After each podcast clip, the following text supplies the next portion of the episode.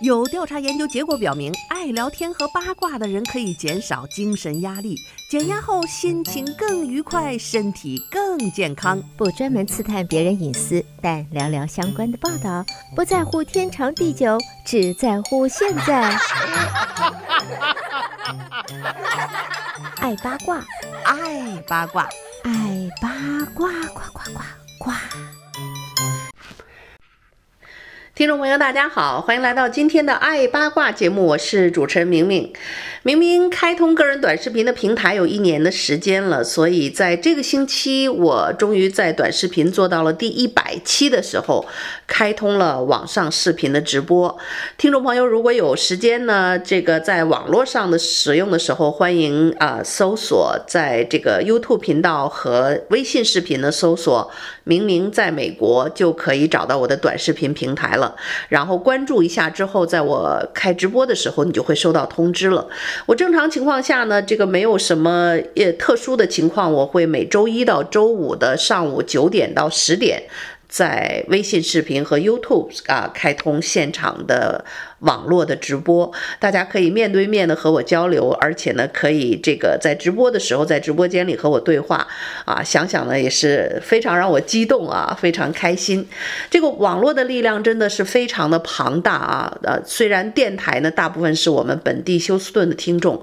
但是在网络上它会是有全球的华人啊，在各处都可以听得到。我最开心的一件事情就是我做了这个短视频这一年以来哈。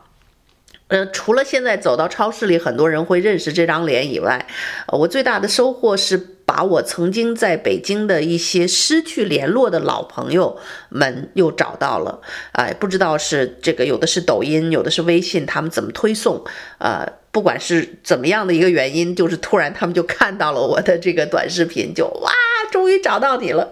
哎呀，这个曾经年少的时候大家一起玩过的一些好朋友们，那时候我在北京电台认识的人也很多，呃，那个时候没有微信，然后只有手机啊和这个短信。我的手机号，中国的手机号虽然从来没有换过，但是你离开中国多年以后，我那个中国手机都不开的，只有在需要什么银行验证码一类的事情的时候才会短暂的开机。所以慢慢呢，尤其疫情过去的这三年，我已经五年没有回去中国了，这个很多朋友就真的是多年未见啊。啊，慢慢就失去了联系，所以这次呢，在我去年做了短视频这一年以来，我很多失去联络的朋友们都在各个平台上 看到我的视频，然后惊喜的联系上，大家加上了微信，因为加上微信以后哈、这微信的这个这个它就是独立于你的手机号的，它是一个一个微信的这个平台，你只要这个。你只要你的这个密码别忘记啊，密码也可以找回来。就是你可以用全世界任何一部手机或者是电脑上了登录你的微信，去和你所有的 contact 的这个这个通讯录上的朋友去取得联系。所以，网络社会真的是改变了我们现在人的一个生活方式啊！而且呢，我也觉得就这个。我我现在生活方式，自己所选择的生活方式是是我所向往的一个，我可以生活在任何一个地方，只要有网络啊，有 WiFi，我都可以啊来做我心爱的、喜欢的节目，也可以在 这个网络的视频直播和大家在直播间里见面，面面面对面的交流，所以。这一份自由是当今的这个科技的发展和网络的发展啊带给我们的。这件事情大概在二十年前是无从想象的。我曾经在北京电台担任了十年的电台直播主持人，在我们电台呢，这个能够做直播的主持人并不是很多，就是有有一些主持人是可以做录播的，就比如说读稿子的这种啊。那么直播的主持人，尤其是接。可以接热线电话的直播主持人是不是很多？因为他需要一个你有很强的变通的能力和这个现场直播的这个互动的能力。呃，所以呢，这个我曾经做十年的这个直播的过程当中是有非常大的快乐的。你可以接听听众的热线，我们可以直接的交流。而我跟听众，或者是现在我开通网上直播就跟观众的交流，一个最大的收获，那除了小黑粉这种事儿你就别说了。做做我们这个行业的人，你就是要要有一颗坚强的心。这个世界上什么样的人都有，有很多喜欢你的人，当然总会有一小部分不喜欢你你的人，啊，这都非常的正常。你要有这样的一个心理的承受能力。第二呢，就是早年我我那个时候常年在北京台做这个直播主持人，每天的节目，就是我一个最大的一个痛苦，或者是说做做这个工作当时的一个不方便，就是我不能该不能够离开北京那个城市啊，不能走远。你每天到那个点儿，你要要直播，要去电台，要直播间，对吧？你你不能离开这个城市。然后有时候就是因为你可能一周七天都上节目，就是天天都有节目。呃，我在工作上是是很 enjoy，很享受工作带来的乐趣和听众交流的这种这种快乐。但是呢，我一直是一个爱玩儿或者是说喜欢看外面世界的人，就是那一部分的心就被压抑得相当大。有时候我就很想去一趟天津，因为从北京到天津呢，就是坐那个坐坐火车。早年还没有高铁，现在就更快了。现在坐那个高速高铁，一个多小时，一个小时就到。那个时候呢，虽然不是高速铁路，那也没多长时间。然后我记得那时候北京站还有一个这个直通大巴，就是走京津唐高速公路，从北京到天津往返，它用不了，哎，也是就是一个半小时那个样子就可以从北京到天津。所以我无数次呢就想说，哎，我要不要就就。就起一个大早啊，到北京站赶上那个那个去去天津的这个大巴，我就去一趟天津啊，去一趟天津就就一个半小时到那儿。到那儿以后呢，比如说我就玩个三四个小时，然后我就再赶上下午的大巴再回来。就这个设想，我就当时记得 想过无数次，但是没有一次去实行过。那是因为呢，就是。我们那个工作就得来也非常不容易啊，也很很多人，很多很多人，呃，这个每年你想广播学院毕业那么多的应届的大学生都要进去电台，进不去电台电视台没有位置。我们这些呃在位的人呢，就是非常珍惜那个工作。你离开，你你万一我那一天早上去天津，下午回来，比如路上有什么问题呀，堵车呀。你没回来，该直播那点儿人没回来，哎呀，这就是一个重大的失误。而且我当时直播那个节目啊，经常是我一个人主持节目，还没有搭档。后来有的节目有搭档，很多时候百分之八十的时间都是我一个人在做节目。那就是意味着，我如果那一天坐了火车去了天津，回不来北京的话，我那一天晚上直播节目就没有人来来来直播，就没有人来当班。这就是一个非常重大的失误，你有可能会因为这一个失误就丢掉你的这个工作，所以左思右想的，就是在脑海当中 想了无数次，这个我要去天津，我要去天津去玩一天，就都没有成型。然后每年呢，我记得一年大概只有呃春节那一个礼礼拜一个星期，我们全体的这个大部分职工可以休息，然后我们会从北京台当时有七个系列台，每个台调出一两个主持人。就是临时凑一个直播团队，他们会在春节放假前夕大量的录播一些春节档的节目，然后呢，我们七个系列台都播同样的节目，就是让让剩下的这个员工和主持人呢，一年当中只有在春节可以休息七天，所以我记得特别清楚，那个时候那七天我就老早的要要去买好火车票，去回家去见爸爸妈妈，去过一个团圆的春节。然后那个时候的春节呢，就是，好不容易啊，我一年都是劳模都不生病，好不容易春节到了，然后哎呀，兴高采烈给家里人准备一大箱子的礼物啊，回家过节了。一一回家，也加上家里那边有点冷啊，在在在在在北方，就在著名的哈尔滨啊，现在哈尔滨非常出名。那时候回回哈尔滨去探望父母过春节，然后就会。也可能是冷，反正就是再加上旅途劳累吧，一年都没有生过病呢。春节一回家，这个就开始感冒啊，还挺重。然后呢，这个我是家里四个孩子里的老幺，最小的，从小就得到父母啊兄弟姐妹的疼爱。这一生病啊，就更更了不得了。哎呀，回家就一躺着，我就记得什么活儿也不用干，衣来伸手，饭来张口啊。妈妈每天给你做的这个爱心的三顿饭，哥哥姐姐轮流陪着你，给你削苹果皮。哎，就那份温暖，就是虽然你生着病，但是就是一年你大概只有那七天休假，然后然后可以体验一下做做小小孩的这个被人疼爱的感觉。然后呢，就七天神奇的就是头三天可能比较重，第四天、第五天就恢复了，然后就是七天，呃。这个假期结束的时候，坐火车回到北京，身体也好了，然后又开始直播的生涯，是，然后就就这个直播的这一年，我就几乎很少生病，就最多一次两次，所以我就怀疑呢，这个工作会让人有一个就是最佳的状态，它总会让你知道我要直播，我要工作，我不能生病。你的这种精神的力量就会让你的免疫力极其的强大，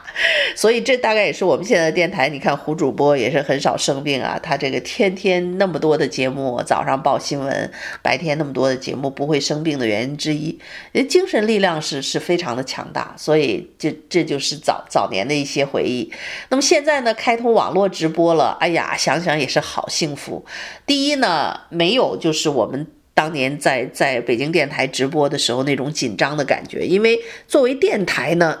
它没有画面，所以我们是不能控播。所谓的控播呢，就是不能没有声音啊。你哪怕嗯，你好啊，等一下，哎，我我想一想这个事儿，嗯，就是这个废话也好啊，这这种这种呃这种中间的这个。接上的话，你总要有，就不能超过，我忘了是多少秒，是十九秒还是十五秒？如果你超过那个时间没有声音，我们直播间里有个报警器，哒就响了。Oh my gosh！那就简直是我们所有主持人的噩梦啊！现在回想起来，真的是非常可怕。做噩梦真的就是是那个，有的时候我们设备出问题了，比如说你在直播的时候忘了把那个麦克风的推子打开，你在这说，事实上声音没有出去，然后那个那个那个控播器一旦报警的话，就就惊出一身白毛汗啊，然后就会赶紧把推子打开，或者是检查机器，或者你正在放着音乐，放着 C，那时候是老式 CD 那种 CD 盘，就是可能那个机器坏掉了，哎，CD 盘就卡壳卡在那儿了，就没声音。然后你你你又没有准备稿子，比如说这一段本来就是应该播这个 CD 里的这首歌的，哎，它这没有播完。你这这手忙脚乱的那功夫，可能那几秒钟就过去了，所以那个报警器会响，哎，这个就是最恐怖的事情，然后你就赶紧说话，呃。当然，后台就会有记录了。然后，如果这种事情多了，也是你的一个工作的失误。但是现在网络直播呢，这事儿就好多了。哎呀，你你说九点钟开播，据说是九点到十点之间开始就可以，都可以。就是你预报了直播，如果没预报呢，你就任何时间可以拉开就直播啊。你说你播一个小时，你想半个小时停你就停。然后呢，你今天说的特别过瘾啊，这一小时不行啊，说不够啊。像我这种话痨。哈，尤其是接了热线跟听众互动起来的时候，有时候就就就是那种忘我的状态。结果我们以前呢，我以前直播也是一个小时，这一个小时的时间怎么觉得那么快呀？一下就过去了。然后眼看着那个滴滴滴那个倒数的那个那个秒数在在那闪的时候，你就知道，哦，对对，赶紧挂断了电话。听众朋友，对，这个时间到了，再见。就就就就那那种特别匆忙的最最后。可能是这个二十秒钟、三十秒钟就要跟大家告别啊，就匆忙结束。那个就是以前传统媒体上我们直播的时候的一些呃一些缺点。那么现在网络直播就这些缺点都没有了。你可以 任何时间开直播，任何地点可以开直播，除了在家里、办公室、录音间啊，我将来甚至在钓鱼的时候、在玩的时候，甚至去 rodeo 去去去参观的时候，我就带一个手机开着直播，就可比可以把我现场的环境介绍给大家，既有背景的声音，又有现场我的出镜。哎，这个在早年二十年前都是无法想象的，所以今天呢，啊，非常享受这些科技带给我们生活的改变，同时呢，啊，也非常。呃感恩啊，能够有这样的一个机会。呃，不用受制于直播间的这个时间和空间的限制，用一部手机就可以啊连接四海，连通网络，呃，真的是非常开心。所以这样想起来呢，未来的日子都会越过越好吧？啊，我现在，比如说我现在。呃，这个由于有网络，我就可以人在夏威夷，仍然可以坚持工作啊。然后我可以人去另一个地方去旅行啊，另一个国家去旅行，回中国去探亲。我都可以坚持我的网络直播啊，以及呢，这个这个电台的直播都可以通过网络发送，所以这真的是现代科技进步带给我们的生活水准的进步啊，我也是非常的开心。所以记得听众朋友们，现在呢，从周一到五，你就可以在微信视频和 YouTube 上搜索“明明在美国”，每天上午的。这个 weekday 周一到周五上午九点到十点，你就可以在网络视频直播的直播室里看到我，非常期待和大家进行面对面的交流啊！好的，呃，听众朋友，您正在收听到的是德州中文台的爱八卦节目，我是主持人明明，稍事休息片刻，欢迎继续收听今天的爱八卦节目。听众朋友，大家好，欢迎继续收听德州中文台的《爱八卦》节目，我是主持人明明。上半段跟大家聊了聊早年呢我的一些直播的经历哈，我觉得还是挺有意思的。呃，随着科技的进步，生活方式、直播方式都不一样了，那么就就是普通大众。每一个人都可以开通自己的频道，可以发出自己的声音，啊，有的人普通话讲得不好，满嘴的方言，听起来也是非常的可爱。所以现在的网络世界、大千世界真的是开通了，呃，很多扇的窗啊。每一个人，如果你喜欢，都可以创造属于自己的频道，啊，感受着这个现代科技带给我们生活的进步。呃，那么当然了，呃，这个。我们很多生活在美国的第一代华人，或者是说我们第一代移民呢，呃，当年能够舍弃我们熟熟悉的一切环境、亲人朋友，远赴异国他乡，开始全新的生活，其实无非就是为了追求一个更好的生活。那至少当时的这个选择，我们一定是认为自己想要去选择一个更好的生活，才出了国门，才来到了这片土地上。那么。来到这片土地上之后，每个人到底过得怎么样啊？有的人过得好，有人过得不怎么好，也有的人呢会说，嗯，这个人如果具备幸福和快乐的能力，你不管在哪个国家，你都可以过得好。那如果这个人就是比如说有抑郁症或怎么样，你并不是说你换了一个环境，你就就自愈了，你就可以好了，你就可以开心了，你就可以快乐了，不是这样的。所以 这个。作为第一代移民呢，我觉得就是这样啊。我们有有这样的一个挑战，来到一个新的环境生活的能力啊。所以第一代来美国的华人都是一个不能说是先驱者，但是绝对是一个能够挑战自我的这样的一种啊。大部分是这样的一种人，所以来到这儿之后，可能你会觉得说，哎，这个不是我想象的那么好，或者是说有有一些人来之前是道听途说。或者是来美国旅游过一次，你就认为这个地方是你所想象的那样。可是当你真正扎根生活下来之后，你就发现可能这个并不是你想象的那样啊，这个会会会有一个很大的一个差别。呃，所以呢，这个有人会过得比较好，有人呢会觉得这个这个过得就不是自己当初梦想的这样的一个状况，所以。如果说不幸啊，第一代移民也好，或者你身边认识的朋友也好，来到了美国，然后各种各样的原因啊，要在这里生活，但是呢，收入的状况又不尽如人意的话呢，现在也有个好消息告诉大家，就是呃，纽约那边的纽约州的呃白卡的条件在放宽了。纽约州从二零二四年的一月一号起，从今年的一月开始，纽约州所有六十五岁以上的低收入的人，无论身份如何，都可以申请白卡。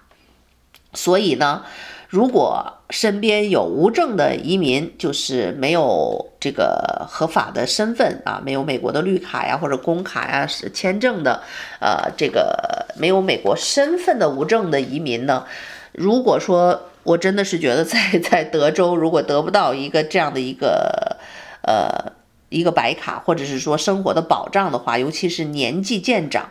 哎，可以考虑去纽约州。纽约州这六十五岁以上的低收入者都可以申请白卡，无论你的身份如何，只要收入达标就可以申请白卡。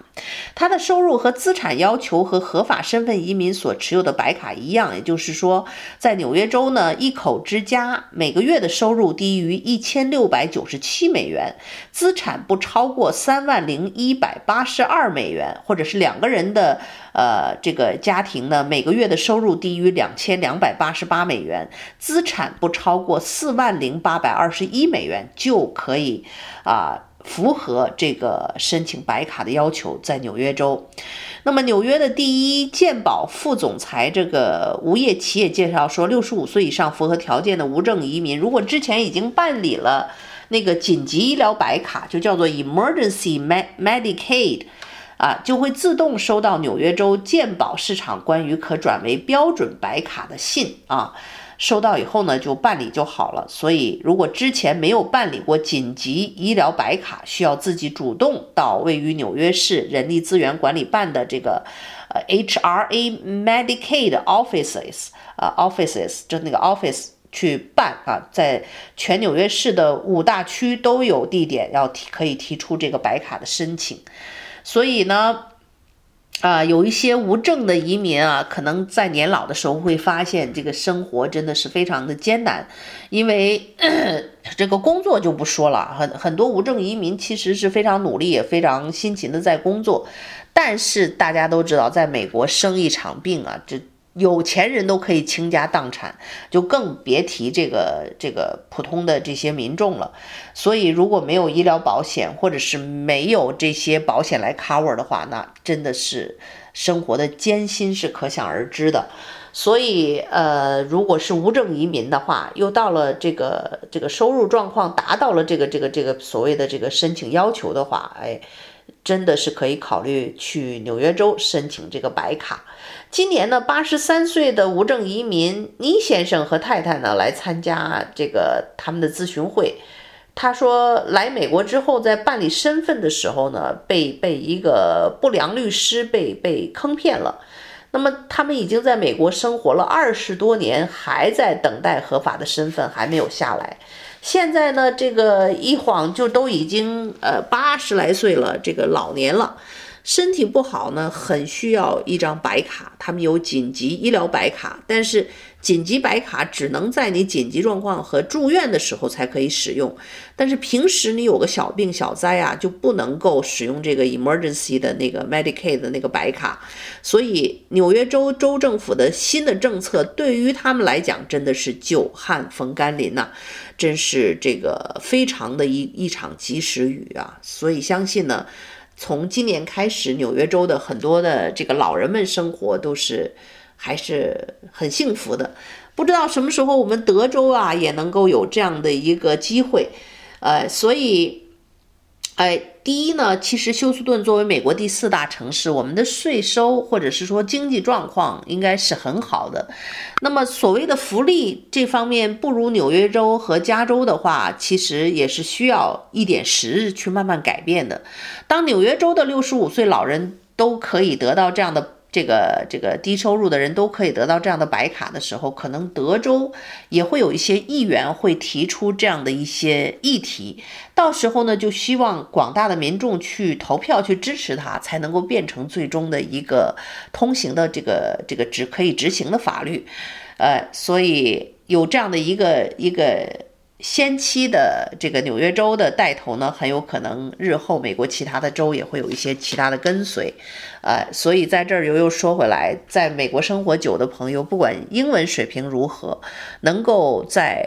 可以换换取从绿卡换取。这个美国的这个护照的时候，呃，美国国籍的时候，还是要申请一下。申请下来，就是现在已经有美国籍的朋友们，不管你的英语状况如何，勇于出去投票。那么投票呢，首先是要注册成为选民啊，注册之后你才可以参与投票。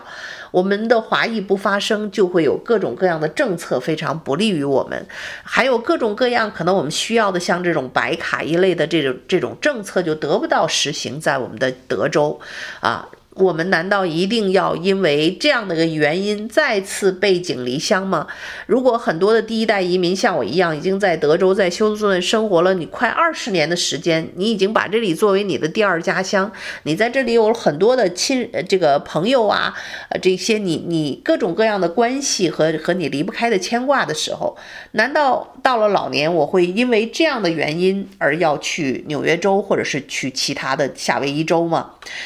呃，夏威夷州也是美国健保排名第一的州啊，除了纽约州还有加州比较好以外，夏威夷州也是名列前茅的。所以我在夏威夷的那套房子周围有好几个邻居就是从加州搬过来的，而且是举家迁移，就是夫妇俩搬过来之后呢，这个太太的弟弟呀、什么弟妹呀、亲戚们陆续都搬过来，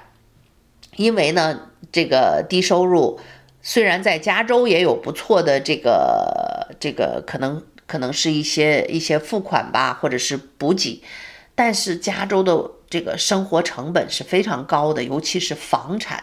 啊，这个很多人呢。不管是租房也好，是你低收入也好，那个生活品质就大打折扣。夏威夷州大部分地方房价是非常贵的，但是在 Hawaii Island Big Island，就是我我的度假屋所在的地，由于它有火山，所以它有一些所谓的火山呃危险地带，或者不是说危险，危险程度不一样的地带，那个那个地方的房价就会相对比那个。完全没有火山威胁的地方会会便宜很多，但是呢，你像我买的那个度假屋所在的地地区呢，就是就就拉瓦，那个它有一个一个评价系统，它不是红色，它是粉色，就是第二阶段的。那个粉色，大概是十到十五年一遇，可能会遇到这个就是这个这个火山火山流的影响。所以这样的地方十到十五年，哎呀，以我们人到中年有几个十五年，